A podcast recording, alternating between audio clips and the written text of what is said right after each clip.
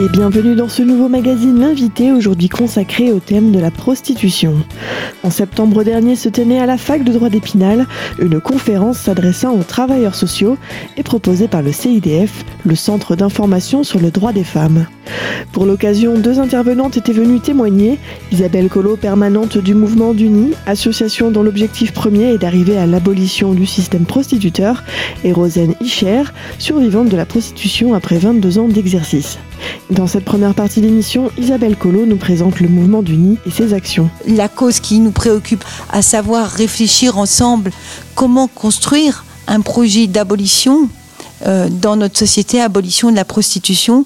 Je crois que on va le voir. L'objectif, c'est de vous faire euh, peut-être découvrir, euh, je pense pas pour tout le monde, mais de comprendre la nouvelle loi qui a été votée en France en avril 2016 et qui, dans notre société, peut-être vous le mesurez pas, mais c'est un changement historique quant aux mentalités, quant au regard qu'on est invité à porter sur le monde de la prostitution et quant aux politiques qui sont appelés à être mis en œuvre dans chaque département. D'où l'importance d'être euh, là avec vous, d'avoir initié avec le CIDF euh, déjà quatre journées de formation pour les travailleurs sociaux c'est un début des travailleurs sociaux d'horizons divers, du monde du social, du milieu médical et euh, de différents euh, coins du département, passant euh, Neuchâtel, Mirecourt, Gérardmer, Le Tillot, Épinal.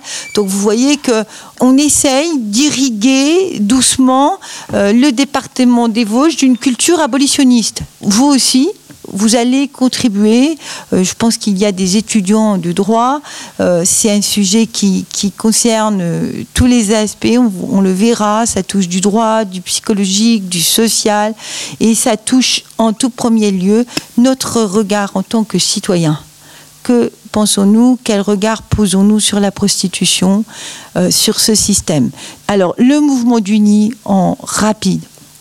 C'est une association nationale dont le siège est à Clichy, qui cette année fête 80 ans de fondation, 80 ans de rencontres, d'accompagnement, d'écoute avec des centaines et des centaines de personnes prostituées à travers la France, dans une trentaine de villes.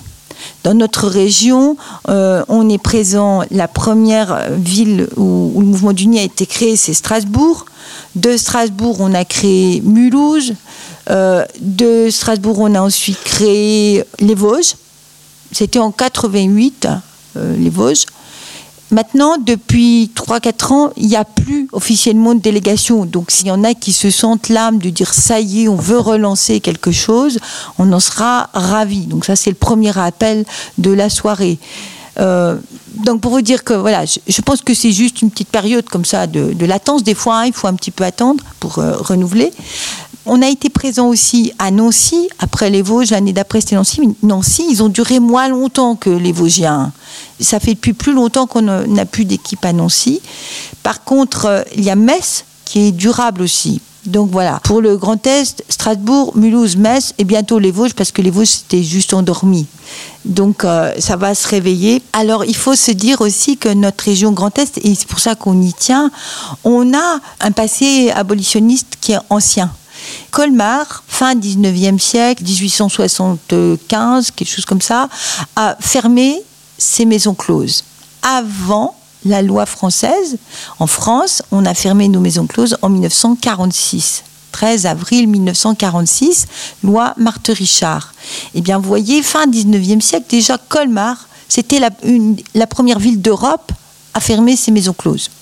Ensuite, Strasbourg avait suivi, 1925 une autre étape dans ce combat de, fermeture des maisons closes, de prise de position pour un changement de regard sur la prostitution. Et on est une région aussi euh, de tradition abolitionniste par rapport à l'esclavage. Il y a une route dans l'est de la France de l'abolition de l'esclavage, où il y a, euh, entre autres en Alsace, à Fessenheim, il y a le musée Scholcher, la ville de naissance de Schocher.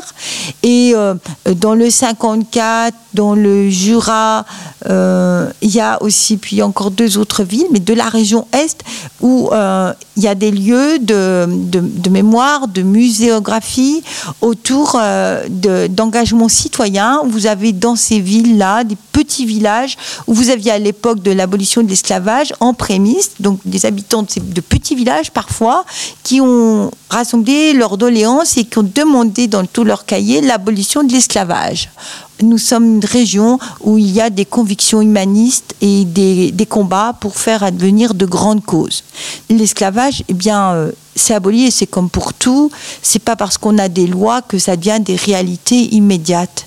Mais n'empêche que ça, ça oriente une société. L'abolition, un projet de société ça crée des changements, mais en même temps, c'est toujours à construire ou à poser. Et c'est pas parce qu'on a aboli l'esclavage qu'il n'y a plus du tout de forme d'esclavage. Et la prostitution est aujourd'hui, avec le trafic d'êtres humains, sa dimension internationale, une forme moderne de cet esclavage. Entre autres, il y en a d'autres, des lieux d'oppression, mais là, c'est aussi avec des dimensions internationales. Pour conclure le mouvement d'Uni, 80 ans euh, d'expérience, double projet. On se qualifie toujours, on dit, on est avec les personnes prostituées, c'est-à-dire que dans les villes où la prostitution est visible, on va à la rencontre des personnes directement sur les lieux. Donc par exemple Strasbourg, eh bien euh, le mercredi soir, vendredi soir, vendredi après-midi, euh, des groupes de ces bénévoles, c'est pour réaffirmer la gratuité euh, de la relation humaine. Donc l'activité là est, vraiment pour nous fondée sur le bénévolat. On va à la rencontre des personnes dans une relation gratuite où on n'amène rien du tout, si ce n'est une carte où les gens ont l'adresse, le lieu où on peut les recevoir traduite en différentes langues, juste pour comme ça une petite info. Strasbourg l'année dernière, on a vu près de 300 personnes de 22 nationalités différentes avec des réseaux euh, des pays de l'Est, d'Afrique, principalement du Nigeria. On a quelques personnes aussi euh, d'Amérique latine, on a des Allemands, des Espagnols parfois, des hommes et des femmes, les hommes représentant à peu près 10% des personnes qu'on rencontre. Cette prostitution de rue aujourd'hui, elle est toujours présente dans les grandes villes, mais il y a d'autres formes qui se sont développées, qu'on ne voit pas.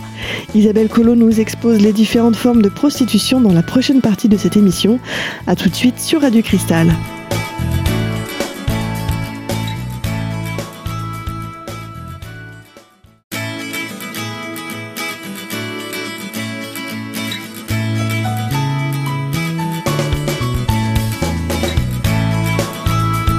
Et vous êtes toujours sur Radio Cristal. Dans cette seconde partie d'émission, Isabelle Collot nous parle d'une forme de prostitution de plus en plus répandue, la prostitution via Internet. Et cette prostitution-là, elle représente plus de 60% de la population prostituée. Donc vous voyez que quand nous on fait des rencontres dans la prostitution de rue, c'est vraiment une toute petite partie. Et je pense que dans les départements bah, comme ici, cette prostitution via Internet, via les petites annonces, si vous regardez le site gratuit Viva Street, il y a une rubrique Erotica. Et là, c'est plus gratuit, il faut payer. Vous irez voir, vous faites Viva Street, Erotica Vosges. Il vous demande si vous avez 18 ans, vous dites oui.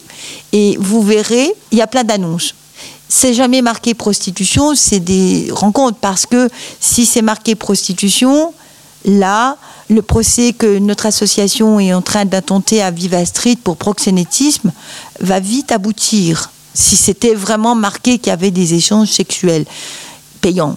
Donc c'est plus discret. Mais en ce moment, on est en train de, on a porté ça en justice en disant que ce site euh, bien contribuait à organiser la prostitution et était donc euh, un proxénète. On verra, vous suivrez l'affaire, mais regardez. Alors juste, euh, préparez-vous à peut-être voir des connaissances quand vous regarderez Erotica, parce qu'il y a des photos, je dis ça parce que ça peut arriver. Tiens, ah, mince, c'est le choc. Donc, euh, je vous le souhaite pas, mais les personnes, elles, sont, quand on est dans ce business-là, on est quand même la frère, la soeur, le, cousine de quelqu'un. on n'est pas isolé. Donc, euh, il se peut des fois qu'on qu'on trouve ça. Dans notre action avec les personnes, donc c'est aller à leur rencontre et ensuite cheminer avec elles pour trouver des alternatives à la sortie de la prostitution L'année dernière, on a accompagné plus de 100 personnes différentes pour trouver des chemins. je ne dis pas que sur ces 100, elles sont toutes tout de suite immédiatement sorties, mais voilà, elles sont en route vers différentes étapes. C'est un parcours, on le verra, Rosane reviendra dessus. sortir de la prostitution, ça s'inscrit dans un parcours avec cette action, avec les personnes prostituées, on a le deuxième volet contre le système prostitutionnel. Donc notre association a une double action. On a une action plus politique de plaidoyer, de sensibilisation et un projet de société.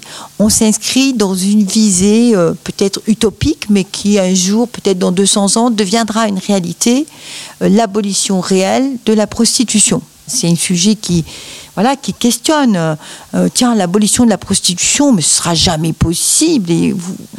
Je crois que quand on regarde l'histoire, les grands événements, je pense qu'à l'époque de l'abolition de l'esclavage, quand la loi a été votée, euh, même les esclaves, et vous le savez bien qu'il y a des esclaves qui trouvent souvent que c'est mieux de rester esclaves, qui, quand ils ont eu leur libération, ils ne voulaient pas de la liberté. Donc voilà, même eux, des fois on ne comprenait pas, on se dit, tiens, mais même les esclaves ne veulent pas être libres. Donc on va peut-être garder ça. Donc c'est des fois un sujet compliqué. Donc notre association a, une action de plaidoyer et on a beaucoup travaillé avec 60 autres associations nationales à faire ce changement de loi. Et on fait aussi des actions d'information, de, sensibilisation, d'intervention auprès des jeunes dans les établissements pour sensibiliser euh, à cette question de société et actuellement aussi euh, faire connaître à des jeunes la nouvelle loi puisqu'on dit que nul n'est censé ignorer la loi. Donc, euh, mais il faut aussi avoir des façons de la connaître. Le deuxième temps de la soirée, c'était euh, euh, de vous présenter en quelques mots euh, les législations en matière de prostitution, que vous puissiez un peu vous faire une idée de, de ce milieu-là au niveau de la loi. Donc, je vais vous faire en rapide un petit point sur les législations internationale, parce que voilà, c'est un sujet qui est complexe déjà en lui-même, on le verra avec Rosen, et qui apporte des multitudes de réponses. Et les législations, travers le monde, sont très diverses. Tout d'abord, il est important de, de prendre conscience de, de quoi parlons-nous quand on parle de prostitution? La nouvelle loi, elle parle de système prostitutionnel. Et je crois que c'est important de voir ce phénomène comme un système. Un système qui s'organise autour de quatre acteurs et du sexe et de l'argent. C'est ça la question. Des échanges sexuels contre de l'argent. Et un système organisé autour de quatre acteurs.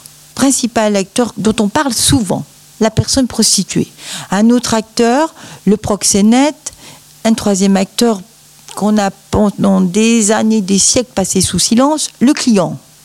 Puis le quatrième acteur, nous tous, la société. Donc vous voyez déjà la complexité, parce qu'il va falloir que notre société prenne une position qui est dans ce système où il y a des enjeux divers, où il y a des rapports qui s'installent, des rapports marchands, et qui dit rapport marchand, bah, il y a des rapports, au-delà des échanges sexuels, bah, il y a des rapports de domination. Des rapports où on a des auteurs et des victimes. Quand on parle de la loi, il va falloir que les législations essayent de qualifier et de comprendre dans ce système complexe où on a des enjeux financiers importants. C'est pour ça que c'est compliqué aussi parce qu'on va toucher à de l'économie qui est victime et qui est auteur. Alors euh, les États ont le choix à travers le monde entre quatre grands systèmes. Premier système, la prohibition. Quand on parle de prohibition, si vous regardez, c'est très important de réfléchir chaque fois à la loi à partir des acteurs dont je viens de vous parler, de ce système.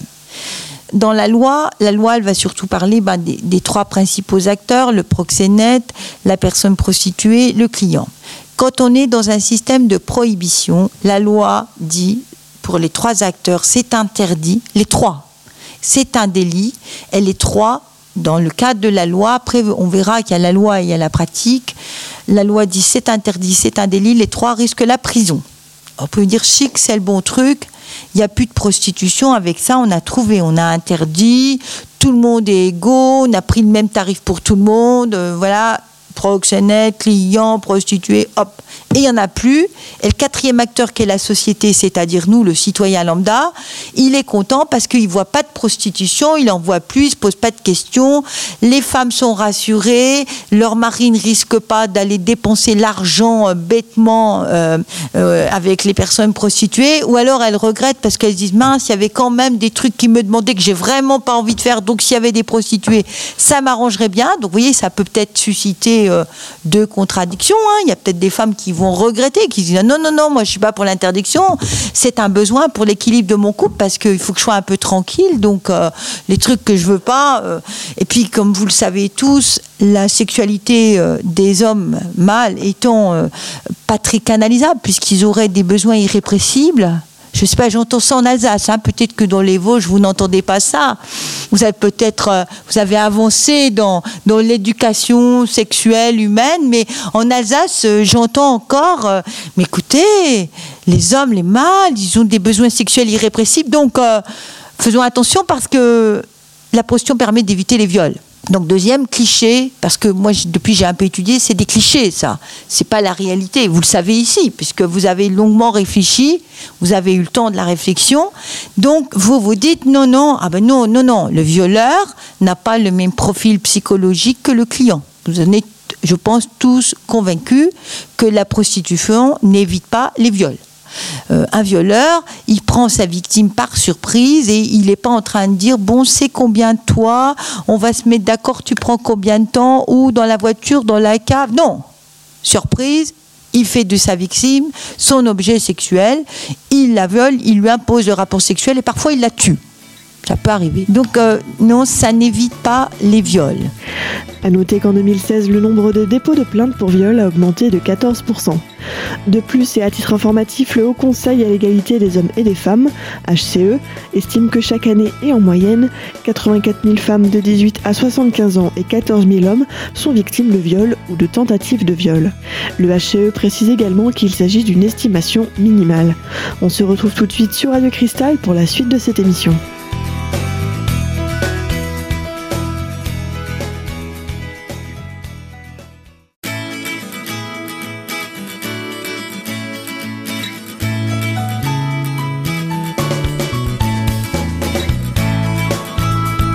Vous êtes toujours sur Radio Cristal dans le magazine L'invité, aujourd'hui consacré à la conférence donnée par le CIDF et sur la thématique de la prostitution.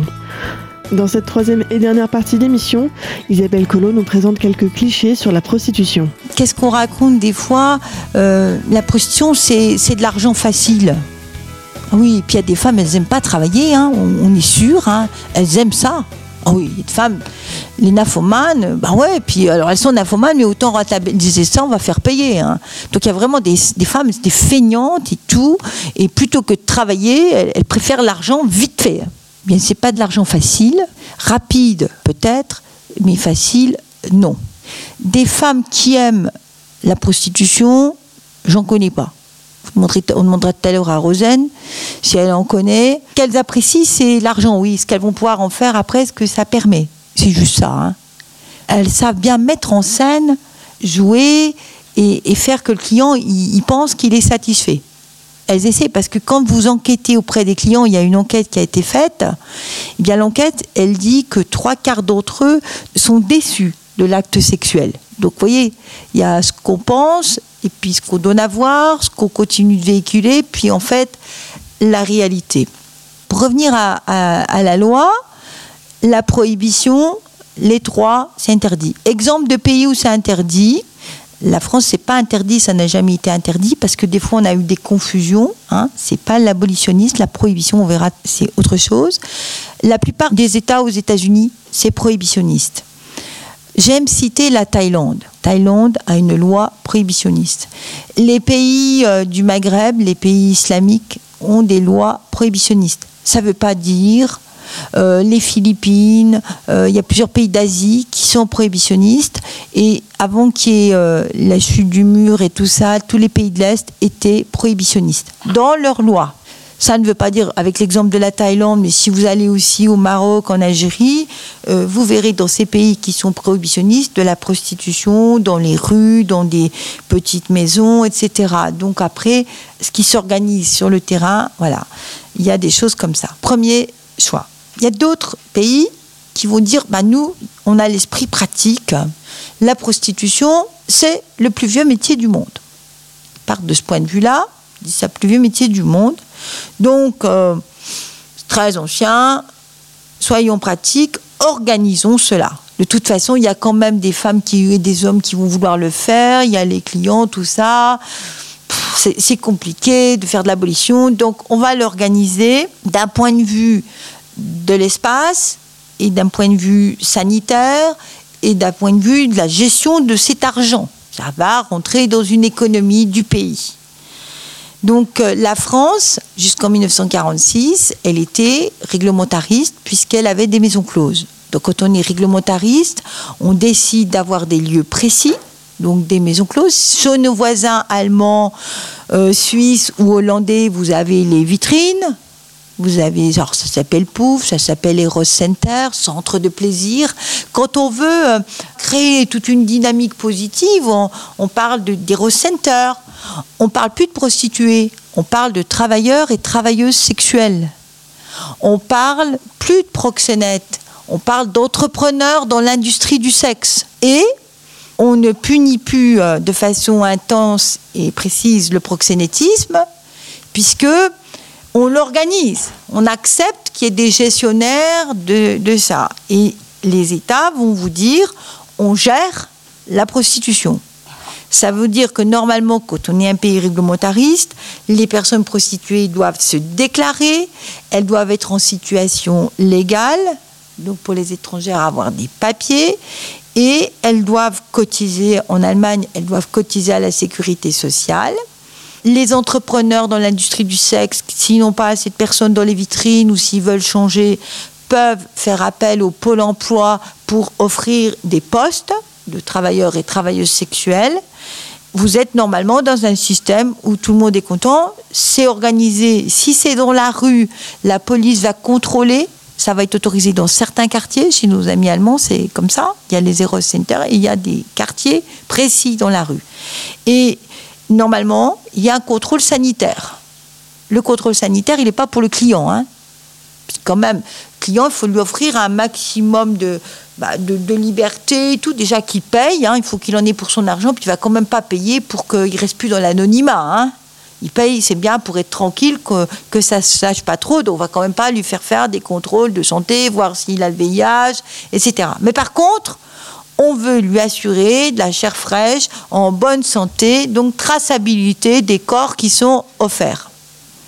J'y suis un peu brutale, mais c'est ça. Quand on est dans. Voilà. Et la traçabilité, vous voyez là, c'est pas la même pour le client que pour la personne prostituée. Et on va vous dire, mais c'est normal parce que elles sont à disposition. Hein. Et, c'est, c'est celui qui paye qui a. il faut qu'il ait tous les avantages et il faut qu'on lui offre la diversité de l'offre. Chez nos voisins allemands, bah, quand c'est les soldes, les prostituées sont aussi en solde. Actuellement, vous avez des menus pour la prostitution. Si vous allez, euh, regardez, je plaisante pas, vous avez des menus. Et dans bien des cas actuellement, parce que bah, il y a concurrence, il y a beaucoup de monde, etc. Très souvent, il y a l'alcool, un verre d'alcool qui est offert au début. Donc vous avez un peu d'alcool pour vous stimuler. Euh, ils font des, trucs, euh, on a la totale. Puis il y a des étages suivant les types de maisons closes. Vous pouvez, suivant les étages où vous vous baladez, vous payez l'entrée et vous avez le droit, par exemple, je sais plus, 30 euros, vous, promenez pendant une heure et vous pouvez toucher des corps de femmes. Euh, à un autre endroit, vous pouvez voir un peu des spectacles porno, des films, etc. pour vous mettre en condition. Donc, vous vous faites votre programme dans les Rose Center. C'est un centre plaisir, c'est l'industrie du sexe à grande échelle organisée. Et nos voisins allemands, suisses sont très bons, ainsi que les Hollandais, ils ont, ça rapporte des millions d'euros Hein, l'industrie du sexe aujourd'hui, le trafic d'êtres humains pour les trafiquants rapporte aujourd'hui plus que la drogue et avec moins de risques. Trafiquant de drogue, vous risquez d'avoir plus de problèmes avec la justice que quand vous trafiquez les femmes ou les enfants. À savoir que selon l'ONU, le trafic d'êtres humains aurait généré en 2016 près de 32 milliards de dollars. Toujours selon l'ONU, les femmes et les filles représentent 80% des victimes et les enfants entre 15 et 20%. On arrive malheureusement à la fin de cette émission consacrée à la prostitution. On se retrouve bientôt pour la seconde partie de ce magazine. A très vite sur Radio Cristal.